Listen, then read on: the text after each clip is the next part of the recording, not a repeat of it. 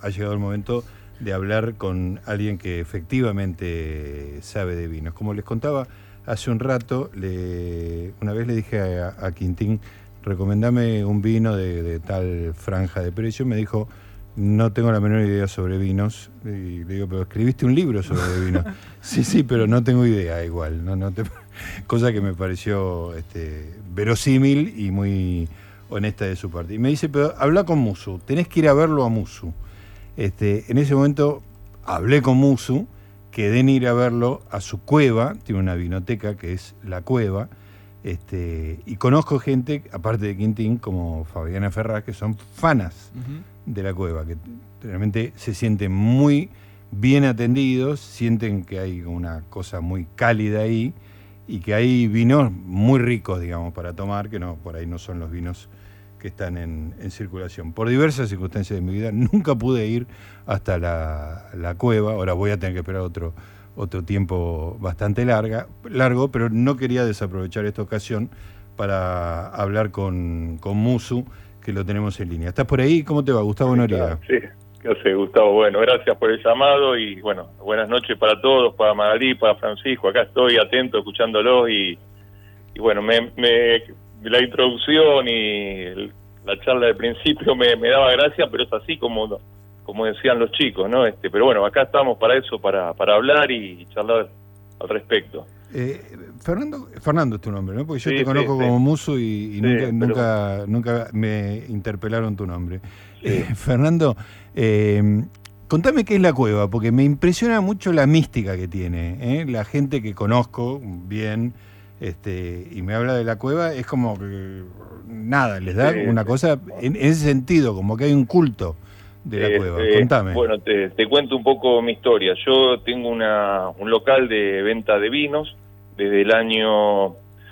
Eh, hace Hoy justo cumple nueve años mi espacio este, y me dedico eh, a vender vinos de productores no masivos, de pequeños proyectos, de proyectos familiares, muchos vinos de enólogos que capaz trabajan en grandes bodegas y, bueno, cuando salen a la cancha con su primer vino personal, este, como mi lugar es un poco eh, referente de, de, este tipo de, de empujar este tipo de proyectos, bueno, yo los tengo. Y hoy te decía que tengo, cumplo nueve años del espacio, porque en realidad yo empecé a vender vinos en el 2007 y en el 2014 este, fue que armé el espacio donde hago degustaciones, presentaciones, donde, bueno, normalmente este, siempre alrededor de la mesa se están abriendo vinos, eh, eh, los, los, enólogos, los hacedores que hacen los vinos suelen venir a, a mi espacio a presentarlos, este, y bueno, siempre alrededor de pequeños proyectos, de vino de partidas limitadas, ¿se entiende? Sí. Eh, ¿Dónde queda? Así le damos eh, En el barrio de Caballito, eh, en la calle Aranguren, 1078, es un lugar que no tiene vidriera. Eh, nunca, yo cuando fui a abrir el espacio, este, dije, si yo puedo estar sin vidriera, voy a estar sin vidriera. ¿Preferías este, sí. que la gente fuera especialmente, digamos, no que pase casualmente? Exactamente. Ay. Exactamente. Y no es por quererme hacerme el misterioso, sino que ponerle eh, la persona que viene, que en general no viene mucha gente del barrio, recién en pandemia empezó a venir gente del barrio que se enteraba que tenía a 50 metros de la casa una vinoteca porque no sabían, ¿no? Uh -huh. este, cuando googlean claro. este, en pandemia. Pero bueno, la gente que viene, vienen de todos lados, bueno, gracias a Dios del país o vienen de otros países, eh, cuando vienen a Buenos Aires este, pasan, y es ese consumidor que está buscando otros vinos, otras etiquetas, que ya capaz las conocidas las probó todas y bueno, y quiere ir a, a probar eh, otras variedades, eh, o a ir que vaya alguien en vez de venderle una marca le pueda hablar de un lugar, de una historia, ¿no es cierto?, de un productor. Uh -huh. eh, con eso se identifica un poco mi, mi local. Eh, Fernando, eh, ¿qué, ¿qué pasó con el vino en los últimos años? O sea, mi papá tomaba vino todos los días, vino de mesa, este, cuando, me acuerdo que, sí. que cuando quería tomar un vino bueno compraba un Chateauvier, este, que para mí quedó como el representante de los vinos buenos, y si no, un vino de supermercado cualquiera. Pero me, y, y además me acuerdo, sobre todo cuando yo era mucho más chico, ya te estoy hablando década del 60 o principio de la década del 70, directamente íbamos a una casa de empanadas y compraba una damajuana, digamos. Sí, sí, en mi casa también había. qué, qué, pasa entre ese vino y los vinos que vos tenés o los vinos que se consumen eh, la gente que toma buen vino, digamos, ahora? ¿Hay un mundo de distancia? ¿Qué, pasó un poco en la historia del consumo, ponerle en nuestro país? ¿no? Que cuando nosotros éramos chicos, eh, eh, nuestros padres, que eran obreros, trabajadores, eh, tomaban vinos este, cotidianamente y no eran no eran que, eran alcohólicos, sino que en todas las casas teníamos damajuana y, y, nosotros no tomábamos gaseosa, tomábamos el vino con la soda con un chorrito de vino, ¿no es cierto? Para darle un poquito de color y de gusto. Bueno, de, de ahí a lo que estamos viviendo hoy en el mundo del vino, pasaron un montón de cosas, ¿no es cierto? Desde que el vino, desde aquel, aquel momento, disminuyó el consumo por persona considerablemente. En la, después, este, con el tiempo, eh, fueron haciéndose vinos eh, de gama más alta.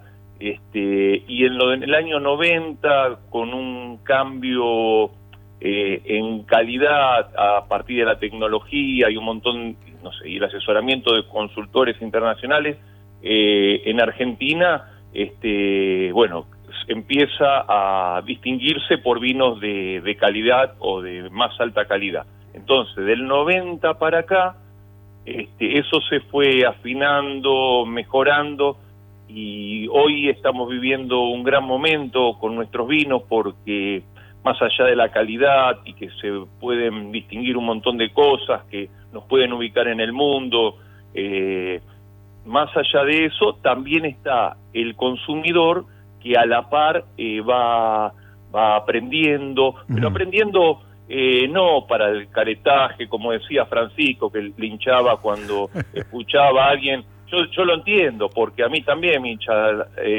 capaz las bolas eh, que, que, ese discurso, viste, ahí desde arriba, yo la sé, vos no la sabés, no, esa no va, esa no va. Eh, pero obviamente que cuando un vino es transparente este, y está mostrando algo y el consumidor lo puede distinguir es grandioso, porque ahí el vino me está hablando de un lugar, me está hablando este, de, una búsqueda de un hacedor, ¿no es cierto? Pero, ¿qué pasa? Yo también no, si bien esto existe en muchos vinos, yo como comunicador no puedo aburrir con esto. Entonces yo que te digo a vos, a Francisco y a Magalí, yo les digo, este, el vino es, está tan bueno que lo podemos disfrutar conociendo nada o podemos también profundizar y charlar un montón de horas y debatir me explico, pero cada cosa en su debido momento, ¿no? Si los chicos, si nos juntamos un día los cuatro y, queremos chupar vino, chupamos vino y le ponemos hielo y a mí también me encanta. Ahora si queremos profundizar y ver diferencias que tienen que ver con, el, con un terroir, que tienen que ver con una añada, me explico, que tienen que ver con un clima, bueno, y ahí charlamos y si el vino es transparente, porque eso también depende, si es un vino muy masivo, muy comercial, este, de mucho volumen, es difícil que sea transparente a un lugar, a una añada, o, a la búsqueda de un productor. Ahora sí es alguna de las cosas que donde a mí me gusta poner el foco, que son de partida más limitada, que son representativos de la marcha climática de un año, porque capaz el tipo tiene una hectárea, dos hectáreas. Y si ese año, no sé, eh, eh, hizo frío o llovió, eso se va a ver en el vino. Porque el tipo no va a ir a sacar uva a, a cinco kilómetros, tiene su finca nada más. Claro, claro. Sí, sí, no, tiene, no tiene zonas que le pasó una cosa y zonas que otra. Exactamente, que en las bodegas grandes, con tal de, no, con tal no, eh, como siempre tienen que mantener un estándar de calidad y pueden tener uva de muchos lugares, porque capaz que hacen un millón de litros, una de las marcas reconocidas que vemos en algún supermercado, hacen un millón de litros, tienen para, sacando uva de diferentes lados, mantener ese vino estándar, que está buenísimo que exista y que el consumidor lo compre, yo no reniego de eso, pero yo como consumidor, comunicador, cuando Gustavo viene a, eh, viene a la cueva, yo le digo, mira, este es 2019, que la añada fue más fresca y el vino en boca es más fresco. Y este, el 20, fue más cálido y vas a notar, si yo te abro los dos vinos, no hace falta que seas un especialista, pero si te abro los dos vinos y los vinos son representativos, vos vas a notar esa diferencia. Pero el vino también tiene que ser transparente. Esa, esa palabra la usaste muchas veces, me encanta, pero me gustaría entenderla más. ¿A qué te referís con que un vino sea transparente? Ahí está, buenísimo. Este, a ver, eh, si el, el productor, eh, eh, vos elaborás un vino, ¿no es cierto? Y depende si lo toques más, tocar más, este, no sé, ¿cómo te puedo decir? agregarle capaz este, que tenga más impacto de la madera o, o, llevarlo hacia un momento de cosecha tardío donde la fruta es más madura, ¿no es cierto? Vos con, esa, con determinadas cosas estandarizás un poco los vinos y, se empiezan a aparecer. Ni hablar si la madera, eh, vos lo pasás por crianza y la madera impacta mucho desde los aromas. Si yo te pongo un Malbec de dos lugares cercanos y a los dos eh, le, ponemos capaz de pronto eh, la crianza en roble, que, se, que, impacta mucho sobre el vino, los vinos empiezan a aparecer, a aparecer entre sí. Se uniforma, eh, digamos. Exactamente. Empiezan a aparecerse.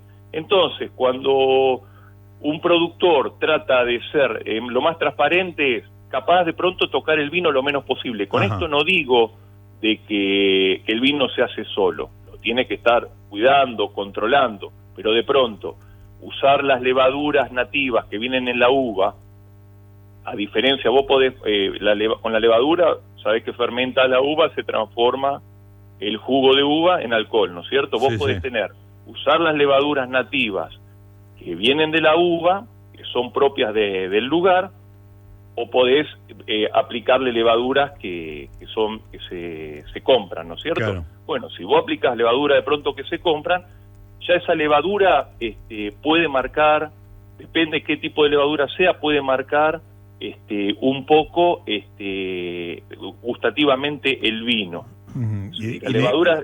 En ese sentido, para vos deja de ser transparente, digamos, como que tiene agregados algo esencial, a ver si entendí bueno, sí y no, pero no es no es solamente no es solamente la levadura, también con esto no estoy diciendo que no haya que usar madera, pero si vos usas una madera que no impacte mucho desde lo aromático en el vino, eh, el vino va a ser más transparente, más transparente. Si vos usás una madera que le va, le va a dar gusto a vainilla, a chocolate, a café, y bueno, eh, vamos a tener esos aromas como protagonistas, no los aromas propios que vienen de ese Malbec, eh, de ese Malbec que viene de determinado lugar y que tiene determinada característica. O sea, para, a ver, yo te voy tratando de, sacar como para una persona muy básica en este tema.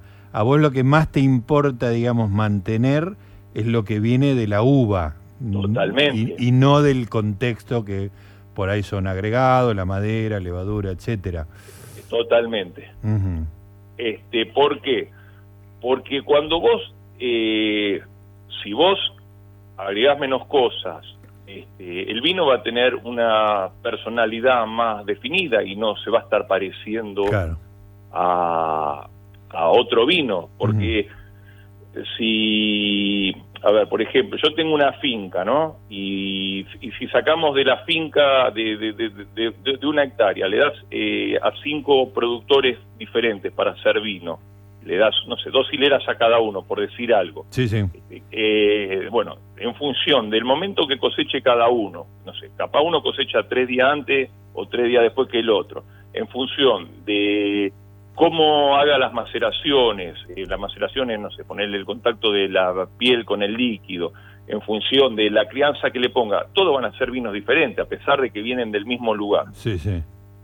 Este, bueno, eso para mí de pronto es divertido. Y dentro de todos esos vinos diferentes, si hay uno de esos vinos que me muestra un poquito más ese lugar, y para mí va a ser todavía más interesante. Ajá, te entiendo perfectamente. Fernando, eh, mencionaste que hubo un salto tecnológico en la década del 90 y me pregunto a qué, ¿A qué altura de la producción afecta esa tecnología, digamos, no? Es este es en la en, en las uvas, en el terreno o es en el proceso posterior? ¿Qué fue lo que cambió más? No, ahí, ahí fueron dos cosas en los 90, la tecnología y los consultores internacionales que llegaron a Argentina para asesorar, ¿no? Hubo consultores internacionales renombrados que, hacen vinos por todo el mundo y, bueno, y que son los que están en, la mirada de, de los críticos internacionales que llegan a Argentina y empiezan a asesorar y bueno, eh, con la tecnología y el asesoramiento se empiezan a hacer cosas de más calidad. Eh, capaz que antes los vinos estaban un poco este, oxidados, eh, o capaz que, no sé, ¿cómo te puedo explicar? No eran de gran calidad. Y bueno, gracias a estos consultores, Argentina levanta la calidad. Y tanto en los vinos de gama más alta como en los vinos de gama eh, más baja. así que entonces empezamos, empieza a subir la calidad. Eh, paralelamente también había disminuido el consumo porque no era no se no se tomaba no se tomaba la cantidad que tomaban nuestros viejos no se tomaba mucho menos de mayor calidad y bueno y ahora en estos últimos años este, esos vinos de calidad se siguen tomando la gente sigue aprendiendo disfrutándolo más los jóvenes se están metiendo mucho también. Yo tengo muchos chicos jóvenes de 20, 20 y pico de años que les interesa mucho, estudian, hacen cursos, este, les gusta probar. Nosotros, ponele, cuando nosotros éramos chicos, nuestros viejos capaz tomaban siempre lo mismo. También no había mucho para elegir. O siempre buscaban lo mismo vino. En cambio, las nuevas generaciones este, les gusta más eh, probar, explorar, y eso eh, está bueno, porque uno cuando prueba también eh, va abriendo el espectro y, va educando su paladar, ¿no? Claro. Eh, y digo, intuitivamente, muy difícil hacer la comparación, pero ¿de qué calidad era ese vino de Damajuana que, comparado con los vinos buenos que se hacen ahora, ese vino de Damajuana que compraban nuestros viejos? yo lo agarré de, lo agarré muy al final, yo tengo 50 y con la dama Juana este, poco, poco y nada, ¿no? Este, eran vinos que esas damajuanas tenían mucho a base de bonarda, esas damajuanas tintas, carpás cortadas con un poco de malbec u otras variedades que daban color. Y la bonarda, eh, que es la misma bonarda que vos capaz ves ahora, era una bonarda que naturalmente daba mucho rendimiento, entonces daba mucho volumen, no daba concentración y color. Entonces con el Malbec o con algunas otras uvas tintoreras que dan color, le levantaban un poquito de color. Era un vino, y era un vino capaz eh, tirando también un poquito a veces a lo abocado, a lo más dulce, un poquito más dulzón, porque a la gente también sabemos que eso es, es, atractivo, ¿no? Para, para un paladar promedio y, y para tomar con soda o con hielo.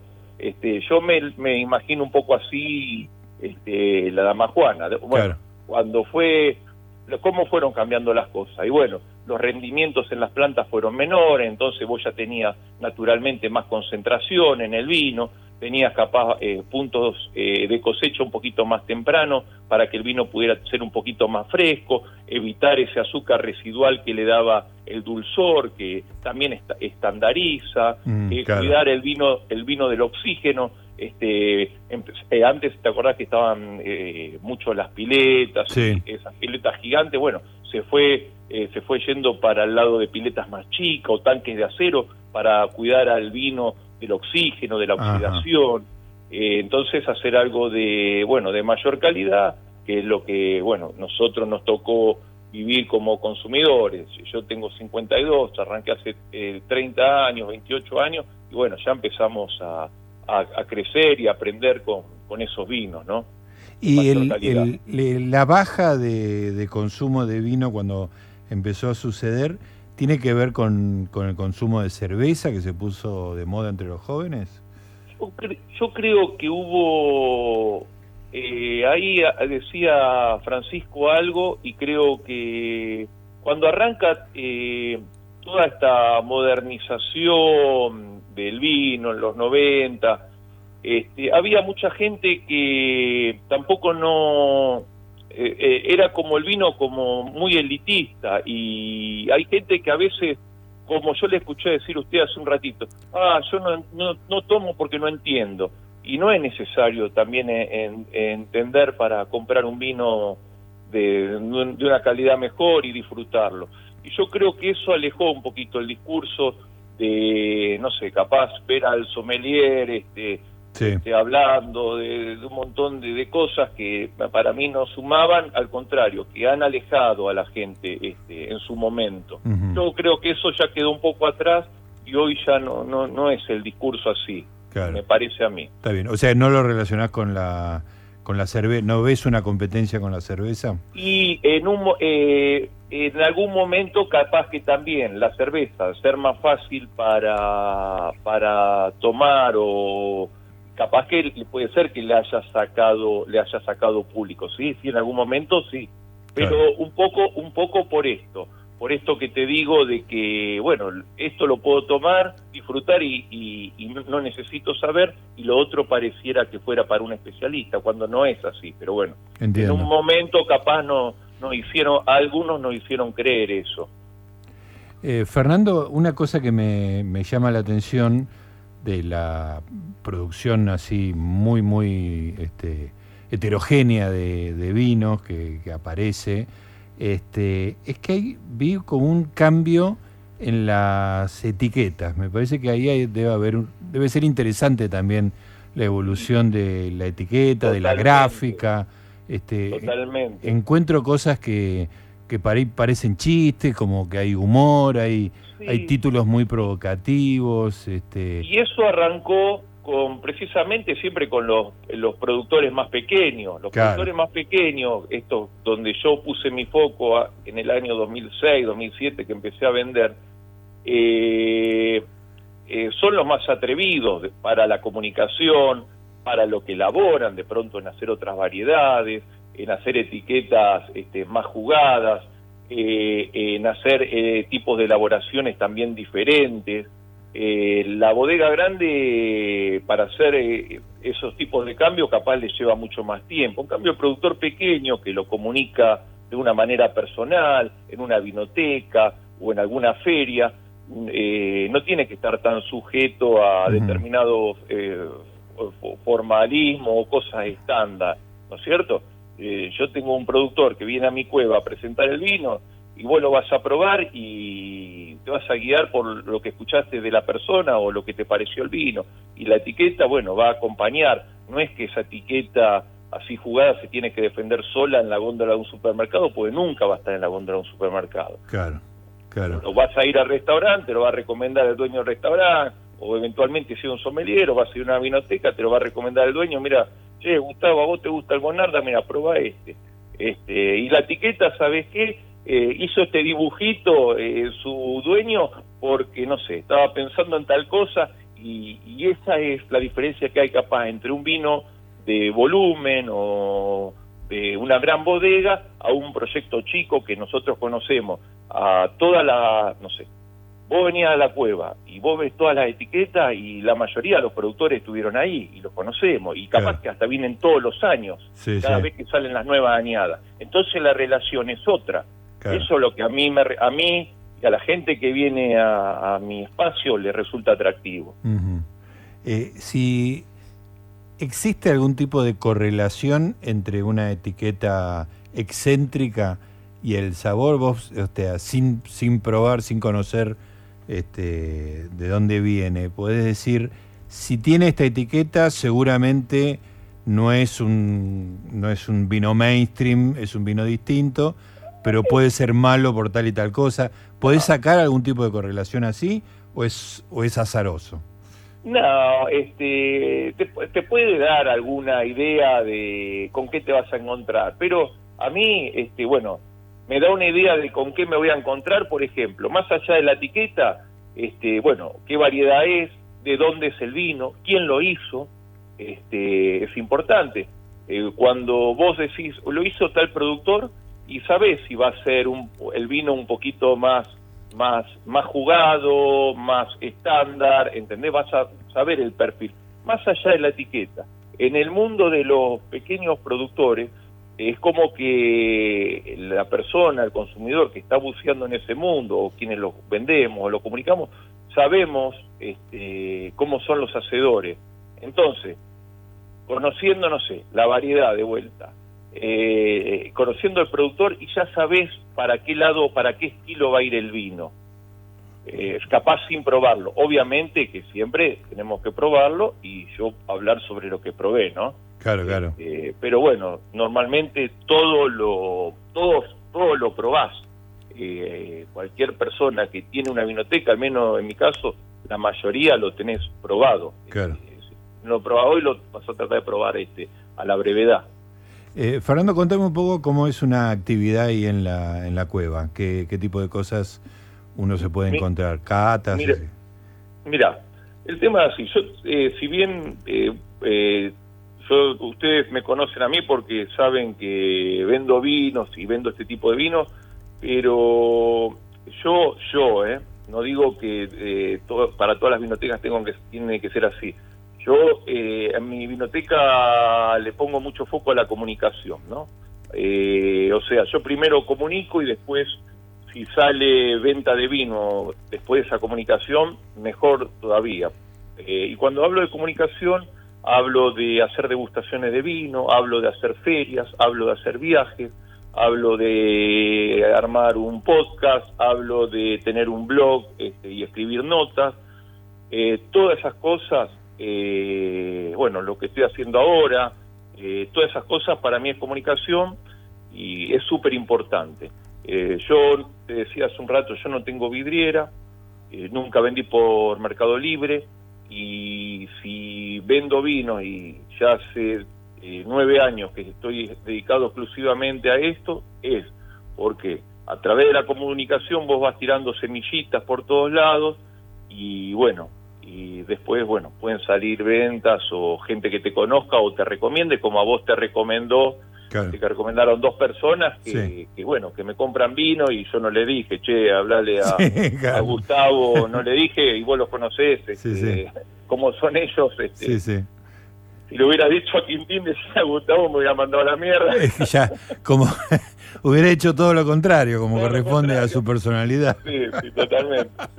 Este, y, y bueno, y por ejemplo, vos mencionabas a Quintín, y yo sé el perfil de vinos que le gusta a Quintín, y sé el perfil de vinos que le gusta a Fabiana. Claro. Eh, ¿Me seguís? Sí, sí, sí. Este, pero lo conozco bien clarito. eh, eh, y eso es un poco en la vinoteca es la atención personalizada, porque si vamos a poner el ejemplo, va a otra vinoteca, bueno, está bien, él le puede decir, mira, me gustan los vinos así, asá, pero si va a un supermercado, Claro, ya no tiene, tiene. que elegir en la góndola, ya se complica. Claro, claro. Eh, entonces, cuando la gente va a un lugar donde el vinotequero, y no es para que vengan a la cueva, pero el vinotequero es serio, este, sabe qué tomás, qué no tomás, qué, to- qué probaste, qué no probaste, qué te gustó, qué no te gustó, bueno, ahí vas pasando como por un filtro y vas teniendo como un foco y una precisión mejor para, para la recomendación. Claro. Ahora, Yo ¿y tengo- cuánta, cuánta gente como Quintino y Fabiana, o sea, de cuántas personas tenés un perfil en tu cabeza o por ahí tenés una base de datos, no sé? Bueno, no, eh, eh, el tema es así, cuando es como vos, este, cuanto más te conoces con alguien, Sí, eh, mejor es. Alguien que vino hace un mes a la cueva y lo vi una vez, dos veces, es poca la información que Claro, yo tengo. claro. Tengo un poquito. Ahora alguien que estoy intercambiando charla, eh, vinos, eh, compartiendo degustaciones, eh, compartiendo ferias, este, probando, y ahí ya vos te va, te va quedando una imagen, una imagen nítida del perfil del consumidor. Uno está atento a eso. A, a mí no me pregunté otra cosa. Ahora, de esas cosas sí me las acuerdo, porque es de, la que, de las que trabajo yo. claro. Eh, eh, estoy todo el día atrás de esto. Claro, claro. Eh, capaz hay un montón de cosas que no me acuerdo. Pero bueno, de esas son las que me acuerdo. Está muy bien. Eh, Fernando, por último, contame del podcast. Me, me mandó Mechi este, la primera salida del El podcast. primer episodio. Escuché un poquito que eh, te llevabas a dos productores. eh, Exacto. parece muy, muy lindo. ¿Cómo es la idea? Contame. Mira, este, yo te dije, te hablé hace un ratito de la comunicación y bueno, es una plataforma que yo no la tenía explorada y bueno, se me dio la posibilidad de, de con, unos, con unos chicos productores de, de armar así una serie de, de entrevistas, o a mí me gusta decir encuentros, y hago encuentros en la cueva con productores, eh, no sé, para conocer sus historias, sus anécdotas, cómo pensaron eh, determinados vinos, las cosas que están haciendo. Y siempre hay cosas muy interesantes para, para, para, para, para conocer, muchas historias, a veces, eh, como muchas veces decimos, pequeños productores, eh, grandes historias, porque historias familiares, este, porque, a ver, no, no estamos hablando de grandes bodegueros que eh, eh, tuvieron una millonada y, y no sé, hicieron lo que quisieron. No, estamos hablando de gente que la viene luchando para hacer eh, importantes, lindos vinos Claro. y, y bueno, eso para mí es emocionante eh, conocer esas historias. Entonces yo abrir ese espacio, que, que haya un montón de gente que pueda escuchar y conocer a esta gente, eh, qué es lo que buscó, lo que están buscando a través de su vino. Para mí, bueno, es eso que, que te dije, la comunicación, ser un puente, a mí me gusta decir que más que una vinoteca, me gusta ser un puente entre el- los consumidores y, y los productores. Para mí, mi, mi misión es esa, ¿viste? Después la venta eh, viene, este, pero lo más importante, lo primordial para mí es eso. Me encanta el espíritu, Fernando. Bueno, en, en Spotify encuentran la cueva de Musu Podcast. un podcast, sí. Sí, sí, Mañana sale el primer episodio con Mariano Onofri y Adán Giangiulio. Es una pareja, ella es sommelier, no es ni, ni siquiera enóloga, es sommelier.